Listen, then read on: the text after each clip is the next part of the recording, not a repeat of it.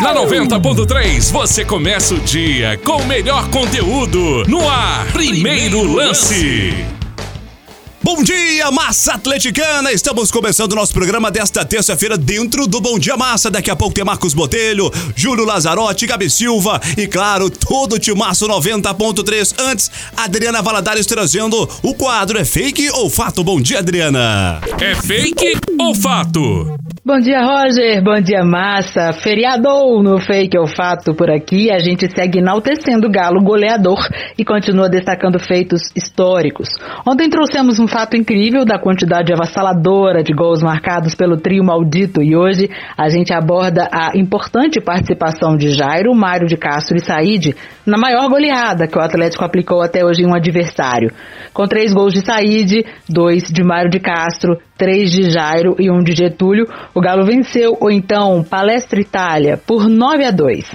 O jogo ocorreu em 27 de novembro de 1927 pelo Campeonato Mineiro. E isso é tão fato que está até no almanaque do time azul, que já teve outras cores e outros nomes. Uma curiosidade interessante é o local da partida. Foi no campo do América, onde hoje está o Boulevard Shopping, sabia? Mas será que é verdade? Fake ou fato? Participa com a gente aí pelo Zap Galo 971 Eu volto logo mais com o veredito. É o Galo chegando com Marcos Botelho em 90.3. Chega mais, Botelhão, bom dia. Salve, salve, Roger Luiz. Muito bom dia para você. Um muito bom dia, mais do que especial para toda a massa atleticana, sempre na audiência aqui na Rádio da Massa. Um bom dia para você, meu ouvinte, chegando dentro do primeiro lance com as primeiras informações do Galo nesta manhã de terça-feira, 8 de dezembro. É, Natal tá chegando, hein? Tá chegando o Natal. Quem sabe aquele presente maravilhoso para toda a massa atleticana, que são as vitórias contra Atlético Paranaense, São Paulo e Curitiba, que fecham o calendário do Galo neste ano de 2020, complicado para muita gente, mas que foi um 2020 positivo, digamos, para o Galo, principalmente no Campeonato Brasileiro. O técnico Jorge Sampaoli vem fazendo uma boa campanha. Daqui a pouco eu passo aqui alguns detalhes desta campanha e alguns números. Você sabe que eu gosto de números, né, Roger Luiz? Eu vou passar para a massa atleticana, eu tenho eles aqui anotados. Mas enfim, o Atlético trabalhando, visando já o jogo contra o Atlético Paranaense dia 12, na Arena da Baixada. O Atlético Mineiro contra o Atlético Paranaense, ou seja, o Galo contra o Atlético Xará, que copia o nome do original, que é o Atlético Mineiro, o Galão da Massa. E o Galo vai jogar contra o seu Xará Paranaense sem transmissão da TV, hein? Mas para isso, falando do jogo em si, a preparação sendo toda feita na cidade do Galo, Jorge Sampaoli, com quase todos os seus jogadores à disposição. As exceções, Diego Tardelli na fisioterapia, inclusive o Jorge Sampaoli ainda não teve a oportunidade de usar o Tardelli neste Campeonato Brasileiro por conta da lesão, e o Dylan Borreiro, que está à disposição da seleção sub-20 da Colômbia. Rafael retornou às atividades ontem. Goleirão Rafael, que disputa aí posição com o Everson. Na verdade, o Everson é o dono da posição com o Jorge Sampaoli. Ele é o preferido do Sampa. É, o Sampa tem vários preferidos, incluindo o Júnior Alonso, que retorna no jogo contra o Cap. Outro preferido é o Keno, e daqui a pouquinho eu passo informações sobre ele. Mas enfim, o Atlético fazendo toda a sua preparação lá no CT Alvinegro, a cidade do Galo. Notícia ruim é o Jair, que é outro jogador que não está à disposição da cúpula argentina da comissão técnica do Galo. Ele teve uma ruptura muscular na panturrilha esquerda. Ele está fora por tempo indeterminado do Atlético quem sabe voltando só ano que vem, muito provavelmente.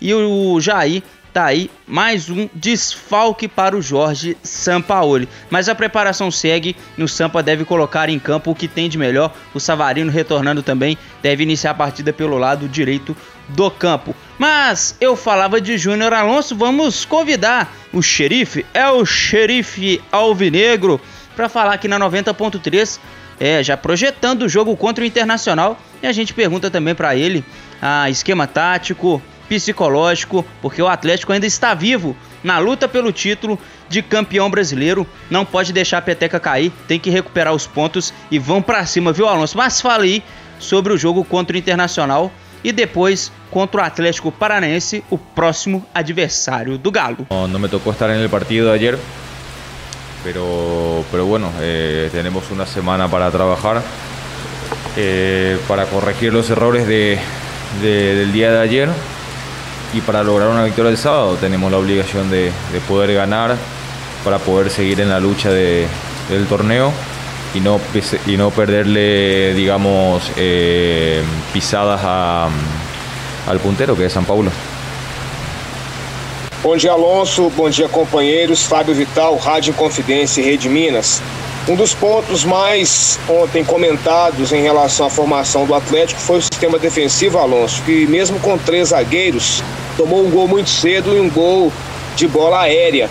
Queria que você, que assistiu a partida, comentasse ontem como você avalia o comportamento do sistema defensivo e como fica agora, Alonso, a questão emocional, já que o São Paulo abriu uma diferença que pode aumentar ainda durante a semana na quarta-feira, já que vai fazer um jogo atrasado. Emocionalmente, o que o empate de ontem pode trazer de consequência para a sequência do campeonato em termos de luta pelo título, Alonso? Sí, eh, digamos que en la línea de tres eh, no importa cuántos defensores hay dentro del área, eh, depende del, del, estado de concentración, de cómo estamos posicionados dentro, dentro del área. En esa jugada específica, bueno, eh, es muy difícil opinar porque estuve fuera, pero tendremos que mejorar muchísimo ¿verdad? para poder seguir en la pelea, como dije anteriormente. Y con respecto a, a la parte emocional, creo que nosotros eh, tenemos que seguir con, con, la cabeza arriba. Quedan, quedan 14 partidos, eh, más o menos 42 puntos, entonces hay mucho por pelear todavía. Nosotros sabíamos que podía pasar eso porque San Pablo tenía dos partidos menos, los cuales seguramente eh, puede ganarlo o no. Tiene un partido que tiene que jugar entre semana ahora. Y bueno, eh, nosotros por nuestra parte solamente queda trabajar. Eh, tenemos que seguir mejorando muchísimo, pero muchísimo si queremos seguir peleando la, la punta del torneo. Como te digo, quedan 14 fechas y lo menos que podemos hacer es bajar los brazos. Tenemos que seguir con la cabeza arriba, trabajar el doble y pensar en todo lo que viene de ahora en adelante. É, o Atlético tinha até o fim do primeiro turno 100% de aproveitamento jogando no Mineirão, né? Havia vencido todos os jogos. Aí vieram alguns empates, aquela derrota para o Atlético Paranaense e esse empate com o Internacional que teve um sabor de derrota, né? Pelo, pelo momento do jogo ali no final, com o Galo vencendo. O que, que você acha que mudou aí para o Atlético ter uma queda de desempenho, rendimento no Mineirão? No, yo creo que no, cambió nada. Eh, creo que somos el equipo que, más puntos ha logrado jugando en casa. Eh, entonces, eso es un punto a favor. Bien, como vos decís, sentimos que hemos perdido dos puntos ayer por cómo se dio el partido, porque Inter, digamos que consiguió un empate eh, sin merecerlo demasiado, ¿verdad? por una jugada infortuita ahí al final del partido. Pero nosotros siempre tenemos la obligación de ganar de local y cuando jugamos afuera también recuperar o juntar la mayor cantidad de puntos posibles. Eh, anoche perdimos dos puntos, eso es claro, y ahora tenemos la obligación del fin de semana de poder ganar de visitante, que, que es la, la, cuota pendiente que tenemos durante todo el torneo, ¿verdad? jugar de visitante de la misma forma que jugamos de local. Bom dia, Alonso Paula Neto, da Rádio Lavras. Bom, o empate ontem já é passado. Pensando no futuro, o Atlético vai ter uma semana para treinar e enfrentar o Atlético Paranaense, que ele ganhou aqui do Atlético. E depois na quarta-feira contra o São Paulo, que é o concorrente direto e pode estar bem à frente do Galo. O que fazer nesses dois jogos, Alonso? Sí, nosotros, eh, como te digo, tenemos dos partidos que vamos a jugar fuera de casa, eh, Paranaense San Paulo. Eh, San Paulo es un rival directo por la, por la pelea de la punta del torneo. Entonces, bueno, tenemos, como te digo, la obligación de ganar los dos partidos y todos los que quedan. Sabemos de que, de que no es fácil jugar de visitante porque cada, cada equipo eh, cuando juega de local, eh, digamos, conoce su cancha, conoce el estado de, el campo de juego, tiene una forma de jugar. Y nosotros también, entonces eh, digamos que, que, nosotros tenemos que seguir trabajando igual, no creo que, que cambie demasiado la forma de trabajar, sí en lo que debemos mejorar en la concentración, en la intensidad, ser un equipo mucho más agresivo, más intenso mucho más concentrado, ¿verdad? Eh, quizá muchos de los goles que nos han convertido durante el torneo fueron por desconcentraciones nuestras, más que por aciertos del rival. Entonces esa es una pequeña cuota pendiente que tenemos nosotros. Hoy eh, tenemos un entrenamiento, toda la semana tenemos para trabajar, para ajustar todos los detalles y así poder afrontar estos dos partidos que van a ser muy difíciles. Ô Júnior Alonso, bom dia, o Marcos Botelho, Rádio da Massa 90.3. Você disse em resposta para o Fábio Vital que não importam a linha com três defensores, mas sim é, a preparação e o posicionamento dentro da área. É, mas é, os jogos com três defensores, três zagueiros, têm mais falhas defensivas do que no esquema tradicional com dois zagueiros, dois laterais então está faltando alguma adaptação de posicionamento e por que o treinador insiste em algunos jogos con esa línea de tres zagueiros? No, mira, eh, creo que esa pregunta tendría que ser más para el entrenador que para mí, ¿sí? Eh, él te podría explicar mejor seguramente por qué quiere jugar una línea de tres antes que una línea de cuatro. Eh, desde mi punto de vista, cuando jugamos en una línea de tres o con una línea de cinco, es para abarcar más el ancho del campo, ¿sí? Para poder tener cubierto toda la zona. Como te digo, al jugar con una línea de 3 o una línea de 4, eh, lo más importante dentro del área es, la, es el posicionamiento que tengamos nosotros a la hora de que va a salir el balón. Eh, no importa cuántos jugadores estén dentro del área, si no estamos bien posicionados tampoco sirve. Entonces, creo que es algo que tenemos que trabajar. Eh, el entrenador decidirá si vamos a seguir jugando una línea de 3 o una línea de 4 eh, lo importante para nosotros es que tenemos que estar mucho más concentrados de lo que estamos, eh, mejorar si es que seguimos en esta formación y bueno, eh, trabajar. No, yo creo que otro secreto en el fútbol en la vida misma no hay. tenemos que trabajar, mejorar muchísimo y seguir creciendo. Alonso Vital novamente, muitos clubes sofreram com ausências por conta de contaminações do novo coronavírus na Série A e o Atlético é um dos principais. Qual foi ou qual é, na sua avaliação, o peso das ausências que teve o Atlético durante três rodadas seguidas, no impacto matemático, né, nesses pontos que o Atlético acabou perdendo que hoje parecem estar fazendo falta? Sí, a todos los clubes eh, les ha afectado el COVID, digamos, esta pandemia. A nosotros también eh, nos agarró en, un, en una situación donde jugamos tres partidos al hilo, donde perdimos casi 8 o 9 jugadores eh, muy importantes para el equipo. Eh, aparte, nosotros que fuimos a la selección, otros que tuvieron COVID. Eh, fueron situaciones, digamos, adversas para el equipo. en el partido de ayer volvieron jugadores que quizás estuvieron 10, 11 días sin hacer nada a causa del COVID, porque no te permite hacer ningún trabajo físico. Eh, volvieron a adaptarse al trabajo, al ritmo del partido. Bueno, pero lo importante hoy que eso ya pasó, que no tenemos ninguna excusa. Eh, a todos los equipos creo que le ha pasado eso.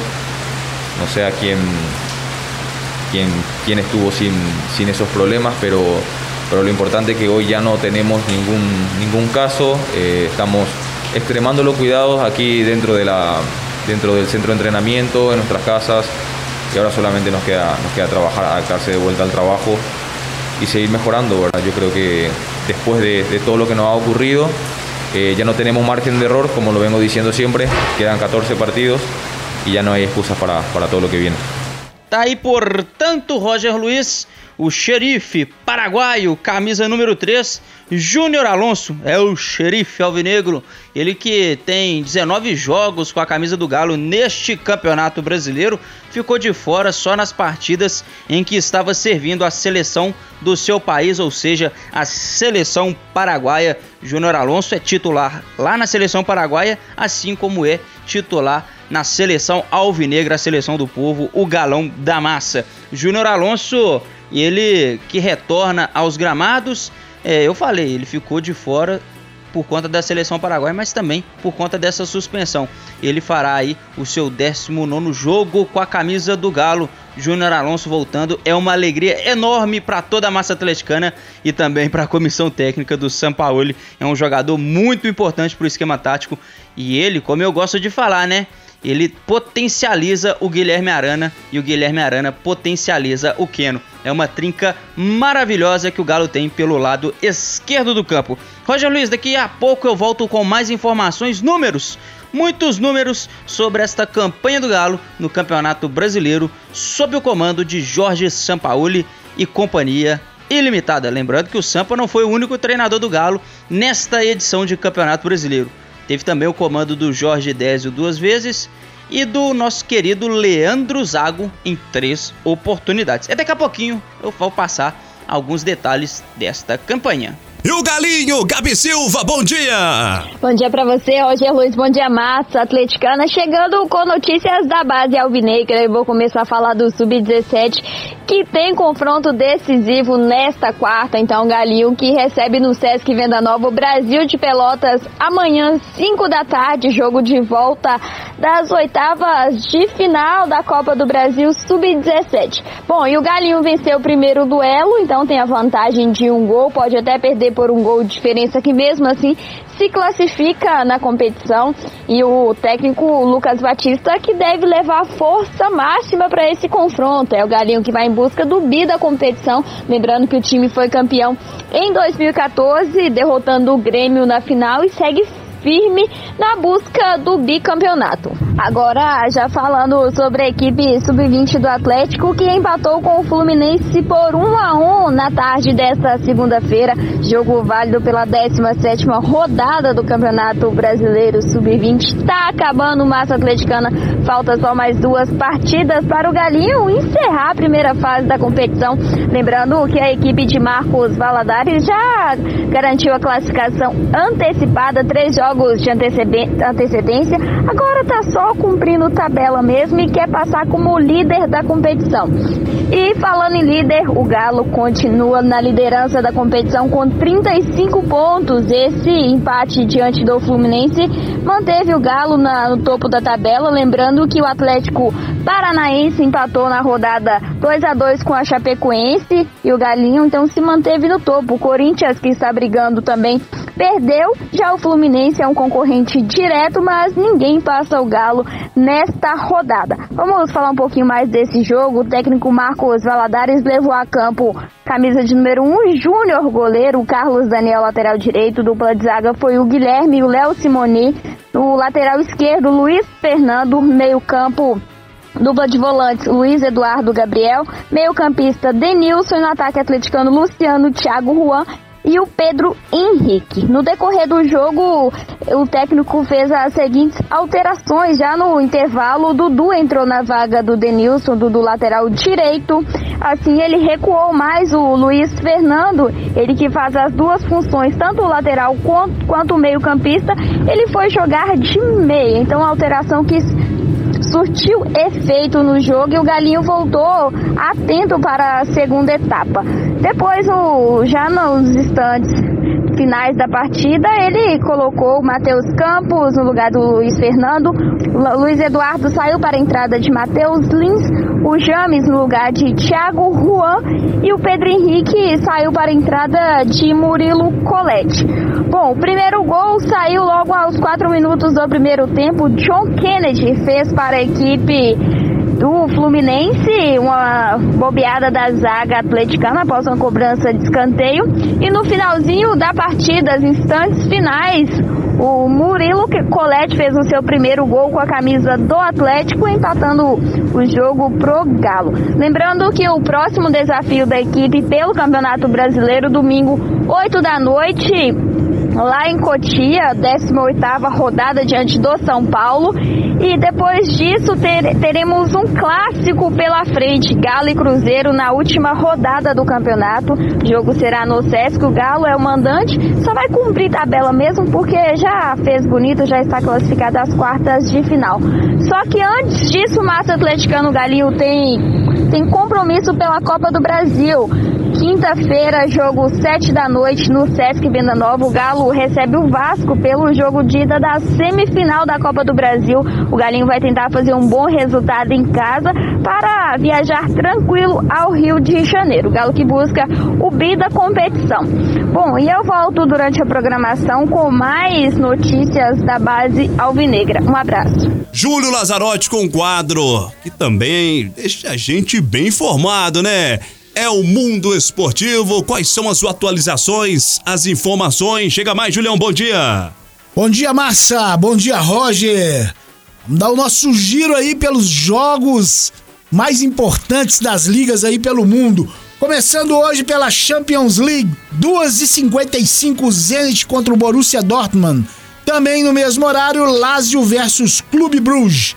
Os demais jogos são às 5 horas da tarde. Chelsea e Krasnodar, Rennes versus Sevilla, Barcelona e Juventus, Dinamo de Kiev contra Ferencváros, PSG e Istambul Başakşehir, RB Leipzig contra o Manchester United. Pulando da Europa para nossa América do Sul, Copa Libertadores 96 Libertar e Palmeiras e Copa Sul-Americana no mesmo horário, Vélez Sarsfield recebe o Universidade Católica. Agora nós vamos de campeonato chileno. Às 10h30, Cobressal versus Universidade Concepción. Às 4h15, Deportes Iquiqui contra União Espanhola. Às 6h30, Colo-Colo versus La Serena. E para fechar a rodada, 9 da noite, Orines contra Huachipato. E a classificação tá assim: em primeiro lugar, Universidade Católica. Em segundo lugar, União La Carreira e a União Espanhola em terceiro. Esses são os jogos de hoje pelo mundo. Deixo um abraço a todos e lembro que a partir de 8 horas a gente tem o um replay desse programa lá na nossa página radiodamassa.com.br. É só clicar no ícone de podcast, é podcast. Qualquer leitor de podcast que você tiver, você também acompanha esse e todos os outros programas. É só procurar a Rádio da Massa. Valeu? Um abraço a todos. Fui. Tem mais Galo, tem mais Marcos Botelho. Bem, Roger Luiz retornando aqui ao primeiro lance com números do Galo neste Campeonato Brasileiro. Lembrando que fechando o ano de 2020, o Galo tem como próximos compromissos o jogo contra o Atlético Paranaense no dia 12, próximo, lá na Arena da Baixada, depois visita, ainda visita, é dois jogos fora de casa. O São Paulo, jogo, confronto direto contra o tricolor paulista no Morumbi, dia 16. Esse jogo, 9 e meia da noite, numa quarta-feira. E o jogo contra o Atlético Paranense é no sábado, 5 horas da tarde. O jogo contra o Atlético Paranense não tem transmissão da TV, viu, Márcio? É só aqui na 90.3. Você acompanha tudo, tudo, tudo aqui na 90.3. E fechando 2020, no dia 26 de dezembro, depois do Natal, jogo contra o Curitiba também no sábado, 5 horas da tarde. Aí o Galo volta a campo só no dia 7 de janeiro de 2021 contra a equipe do Santos, também no Mineirão, assim como o jogo contra o Coritiba. Enfim, o Atlético é o segundo colocado neste Campeonato Brasileiro, tem 43 pontos em 24 jogos, são 13 vitórias, 4 empates, 7 derrotas, 43 gols marcados, o melhor ataque da competição e 31 gols sofridos. O aproveitamento é de 59,72%. Lembrando que dentro de casa o aproveitamento é em quase de 80%. O artilheiro do Galo neste campeonato é o Keno com 10 gols. Além do Keno, quem mais marcou para o Galo nesta competição? O Sacha marcou 5 gols. Com 4 gols, é, tem aí o Marrone e o Savarino, cada um marcou 4 gols. Tem uma turma que marcou 3 gols: é o Alan Franco, o Natão, o Guilherme Arana e o Johan. E também a turma que fez um golzinho: o Rabelo, o Jair, o Hevel, o Guga e o Zarate. Lembrando que o Atlético teve 3 gols contras a favor neste campeonato um do Felipe Luiz na estreia contra o Flamengo, um do Gustavo Henrique, zagueiro do Flamengo, no jogo que abriu o retorno da competição. Dois gols contra do Flamengo, ótimo. E, o jogo, e no último jogo, o gol contra do Musto, do Internacional. É, assistências, Savarino tem cinco, assim como o Keno. Olha como é que o Keno e o Savarino são tão importantes para o esquema tático do São Paulo. está refletindo em números de gols, participações e gols. O Savarino tem cinco assistências, o Keno também. O Arana tem três, o Johan e o Jair tem duas, assim como o Sacha também. E a turma que tem uma assistência: o Hever, o Gugo, o Natan, o Alonso, o Mariano, o Marrone, o Marquinhos, o Vargas, aquela de calcanhar contra o Corinthians, o Igor Rabelo e o Everson. Isso mesmo, o Everson deu uma assistência para o Keno no jogo contra o Grêmio. Um tapa dentro da sua grande área, percorreu todo o gramado, atravessou o campo e o Keno pegou a bola e tocou na saída do goleiro Paulo Vitor. Mas enfim, o Atlético está aí na segunda colocação, almejando o título e os próximos compromissos contra Atlético Paranaense em Curitiba, contra o São Paulo no Morumbi e contra o Curitiba no Mineirão. Depois é só em 2021, 7 de janeiro. O Atlético vai descansar uma semana visando o jogo contra o Santos. Depois do jogo contra o Curitiba, o Atlético Galão descansa visando o jogo contra o Santos. Então é um final de ano que o Atlético tem que estar focado e depois que passar o jogo contra o Coritiba, não é ter moleza não, ter muito trabalho. O descanso que eu falo é trabalho na cidade do Galo, visando a retomada no dia 7 de janeiro. Vai para cima deles, viu, Galo? Roger Luiz, eu me despeço aqui dentro deste primeiro lance de terça-feira, 8 de dezembro, o final do ano tá aí. E que o que mais está aí é a nossa programação da 90.3. Daqui a pouquinho eu volto dentro do Bom Dia Massa com o Mário Augusto. Depois tem Na Geral com a Massa e à tarde a Resenha do Galo. Lembrando que hoje, 8 horas, tem aquele papo muito legal de atleticano para atleticano, que é o papo de primeira. Vão para cima, Galo, vão para cima, Roger Luiz, vão para cima, Massa Atleticana. A terça-feira tá só começando. Então, aquele abraço a todos vocês. Daqui a pouquinho eu retorno à nossa programação. Adriana Valadares com a resposta do quadro É fake ou fato? Fala aí, Adriana, bom dia! Bom dia de novo. De volta para falar dessa lembrança ótima do 9 a 2 do Galo sobre aquele time que já mudou de cores e de nomes. E que a goleada ocorreu é fato. Tão fato que consta até no almanaque do próprio time que hoje atende pelo nome de Cruzeiro. Naquele 27 de novembro de 1927, o trio maldito estava ainda mais inspirado e comandou a goleada histórica do Galo com três gols de Said, dois gols de Mário de Castro, três de Jairo, ainda teve um de Getúlio. A curiosidade sobre este fato, sobre o qual falei mais cedo, estava no local do jogo, Campo do América, onde hoje está o Shopping Boulevard, e isso é fake é fake. O fato é mais interessante. O jogo foi disputado sim no Estádio do América, mas no primeiro campo do clube, que à época era melhor, mais estruturado e tinha capacidade para cerca de 5 mil torcedores, e ficava na Avenida Paraupeba, hoje Avenida Augusto de Lima, onde está o Mercado Central, referência turística da capital mineira. Então, quando for ao mercado ou passar em frente a este lugar que é nosso xodó, xodó dos belo-horizontinos e dos mineiros de forma geral, pode se orgulhar e comentar que foi ali que aplicamos a maior goleada até então, o famoso e verídico 9 a 2. Até mais, massa! Valeu, torcedor, por outra grande audiência. Te esperamos amanhã, seis e meia da manhã, aqui mesmo, no primeiro lance. Continue a programação 90.3 em Mário Augusto. Tá chegando comandando as manhãs da Rádio da Massa. Muita música, notícia e galo pra você. 11 da manhã tem na geral com a Márcia. Eu volto às 5 da tarde na Resenha do Galo. 8 da noite tem pra você Papo de Primeira. Continue conosco. Valeu! Uma terça-feira espetacular pra você.